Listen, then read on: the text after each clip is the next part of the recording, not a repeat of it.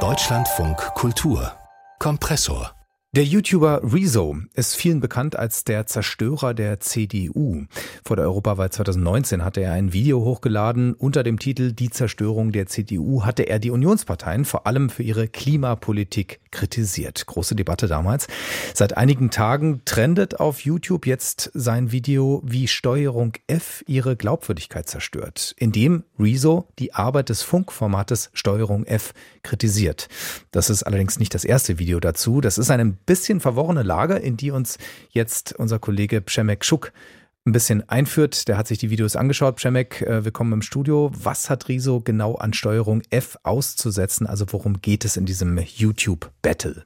Also der Hauptkritikpunkt, das ist Rezo unterstellt Steuerung F unter anderem Framing und falsche Informationen. Und der konkrete Anlass ist ein Video von Steuerung F, das haben sie gemacht gemeinsam mit dem ZDF-Magazin Royal. Und es geht um eine Firma, die Nahrungsergänzungsmittel produziert. Unter anderem geht es halt um ihre Marketingstrategie, um eventuell gesundheitliche Bedenken.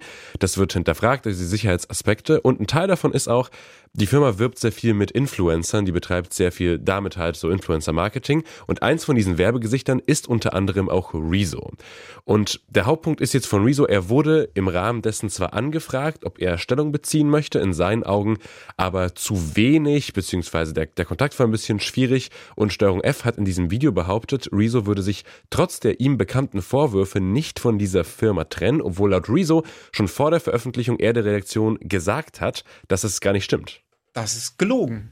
Liebes Steuerung F-Team, ich hatte ein persönliches Gespräch mit euch. Ich habe euch eure Fragen beantwortet und ihr durftet und wolltet meine Antworten auch zitieren. Das habe ich hier auch alles belegt. Das, was ihr hier tut, ist teilweise offensichtliches Framing, teilweise sind es absolut wacke Moves, die sich insbesondere im Journalismus nicht gehören und teilweise sind das, und das muss man auch klar benennen, eindeutige Lügen.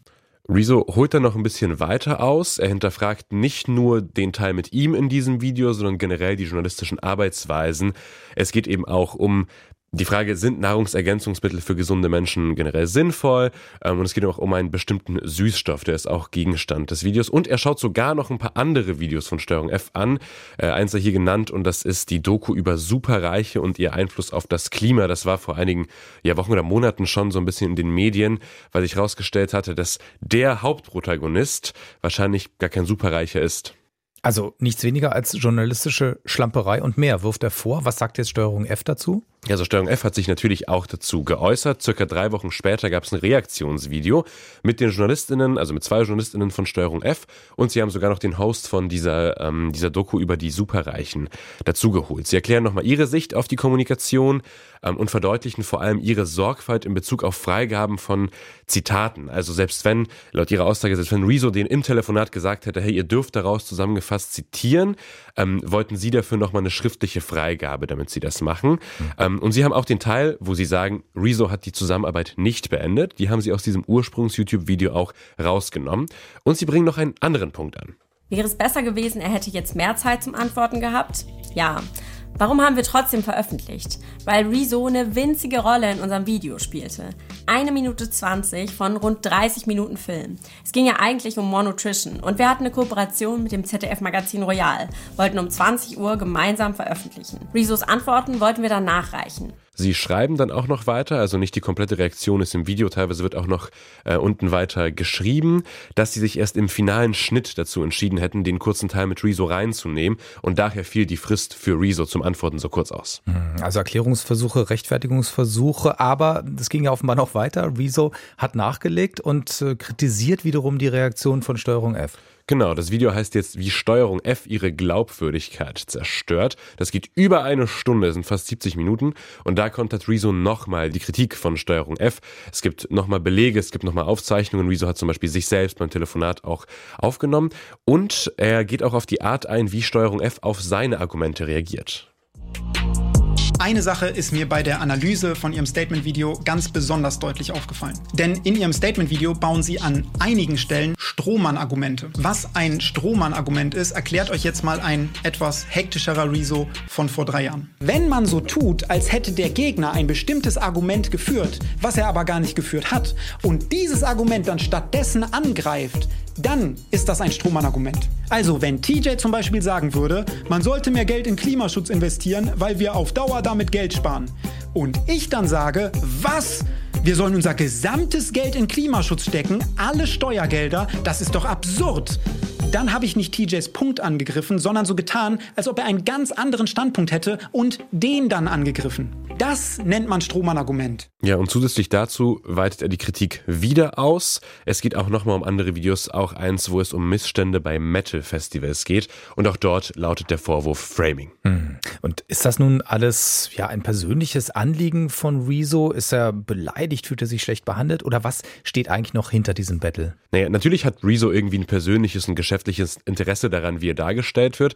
Gerade weil ja die Steuerung F-Doku ja so Probleme mit dieser Firma zeigt und es dann so aussieht wie Rezo weiß davon und er arbeitet trotzdem mit denen zusammen. Und wenn man das so liest, ist das natürlich schädigend für Rezo. Und dass er das mhm. vermeiden möchte, hm, das ist schon irgendwie nachvollziehbar. Aber die Debatte, die ist schon sehr differenziert und die geht auch ein bisschen darüber hinaus, über so eine persönliche Feder. Also es gibt ja lange Quellendokumente, es ist wirklich sehr sachlich, ähm, es gibt sehr wenige Verallgemeinerungen.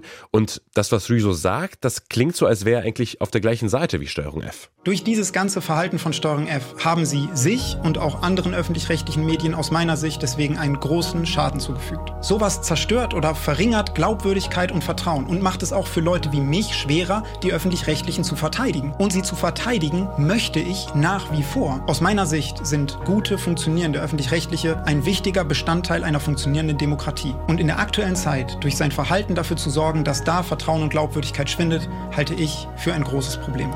Also das wirkt auf mich nicht wie jetzt sein Marketingzug, sondern wie wirklich eine ernsthafte Auseinandersetzung mit der Aufgabe und den Arbeitsweisen von Journalismus. Ja, und er spricht ja auch wirklich bestehende Probleme an, ja, die es auch in anderen Debatten in dem Zusammenhang gibt. Wird diese Diskussion denn jetzt wahrgenommen, gerade auch ja aus der Sicht der jüngeren Generation, die eben Rezo auch gucken?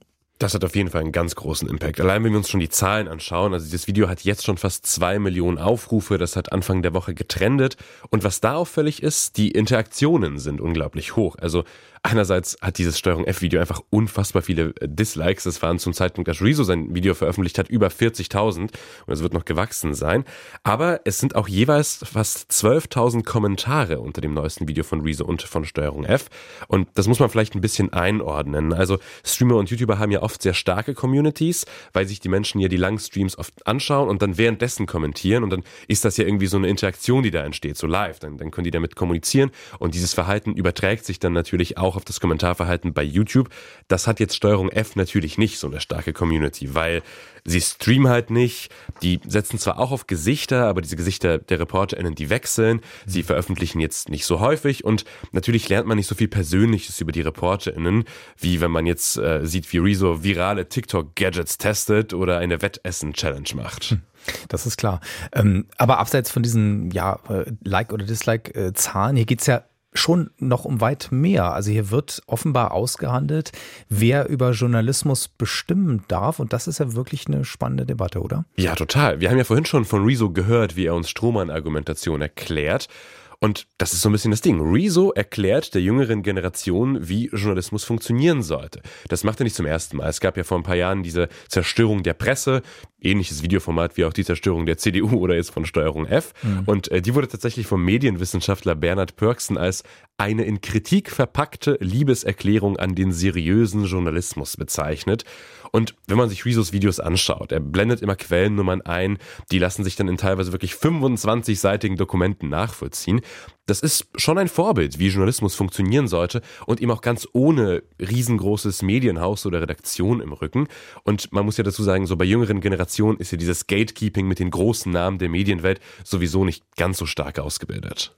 Ja, und wie ist jetzt die Auseinandersetzung in Bezug auf die öffentlich-rechtlichen? Ja, das ist ein total wichtiger Punkt, weil das ist eben nicht so ein generelles Bashing vom öffentlich-rechtlichen. Das ist wirklich sehr, sehr sachlich geführt und zwar nicht nur von den Beteiligten von und Steuerung F, sondern auch den vielen Kommentierenden. Also oft kennt man ja, wenn Kritik am öffentlich-rechtlichen geäußert wird, dann ist das ja verbunden mit Narrativen wie Systempresse, Propaganda, generell Abschaffen und so weiter. Aber ich muss sagen, ich habe selten eine so eloquente und differenzierte Kommentarspalte gesehen, auch auf anderen Plattformen, wo zum Beispiel Reddit, wo über diese Auseinandersetzungen diskutiert wird. Also es wird nicht die Abschaffung gefordert, höchstens eine Besinnung auf journalistische Standards. Und den Ton, den geben ja auch Rezo und Steuerung F vor. Also differenzieren schon sehr stark. Ähm, Steuerung F sagt, hinterfragt bitte alles, was ihr auf YouTube seht, ob jetzt von uns, von Rezo, von anderen. Rezo sagt, ich kritisiere nicht alles an Steuerung F, ich kritisiere nicht alles im Öffentlich-Rechtlichen. Ich sage, da gibt's genauso gute Leute. Nur ich meine jetzt, hier und hier gab's jetzt irgendwie Arbeitsweisen, die nicht so gut gelaufen sind. Und laut Rezos letztem Video sollen sich die Beteiligten jetzt auch gegen Ende der Woche auch persönlich treffen, um nochmal miteinander zu sprechen. Also das ist auf gar keinen Fall so ein Hass gegen den öffentlich-rechtlichen, es ist vielmehr ein Hinterfragen und das sollte seriöser Journalismus sicher auch. Auf jeden Fall. Der YouTuber Rezo hat wieder mehrere virale Videos rausgehauen und das Ganze ist eine spannende Debatte geworden. Mein Kompressorkollege Przemek Schuk hat uns aufgeklärt über die Hintergründe. Herzlichen Dank. Sehr gerne. Und damit wir unseren eigenen journalistischen Ansprüchen einmal mehr gerecht werden, haben wir nochmal bei den Verantwortlichen von Steuerung F bzw. Funk nachgefragt. Stefan Spiegel, Contentleiter bei Funk, hat dann auch reagiert. Er wollte zu einzelnen Vorwürfen noch nichts sagen, aber jeden davon will man ernst nehmen dort und offen mit möglichen Fehlern umgehen. Also wir haben jetzt ein riesengroßes Glaubwürdigkeitsproblem bei Steuerung F. Eine sehr große Community auf YouTube vertraut dem Format nicht mehr. Und da müssen wir unbedingt was tun dass wir dieses Vertrauen wiederherstellen. Und dazu gehört eben diese sehr offene Fehlerkultur, diese so so groß wie mögliche Transparenz. Und dann müssen wir uns eben auch Fragen stellen, was bedeutet das für das Format? Wo haben wir falsch gesprochen? Wo haben wir ja, wo haben wir Fehler gemacht? Wie können wir zukünftig dafür sorgen, dass wir dieses Vertrauen wiederherstellen? Stefan Spiegel, inhaltlich verantwortlich bei Funk und damit auch bei Steuerung F.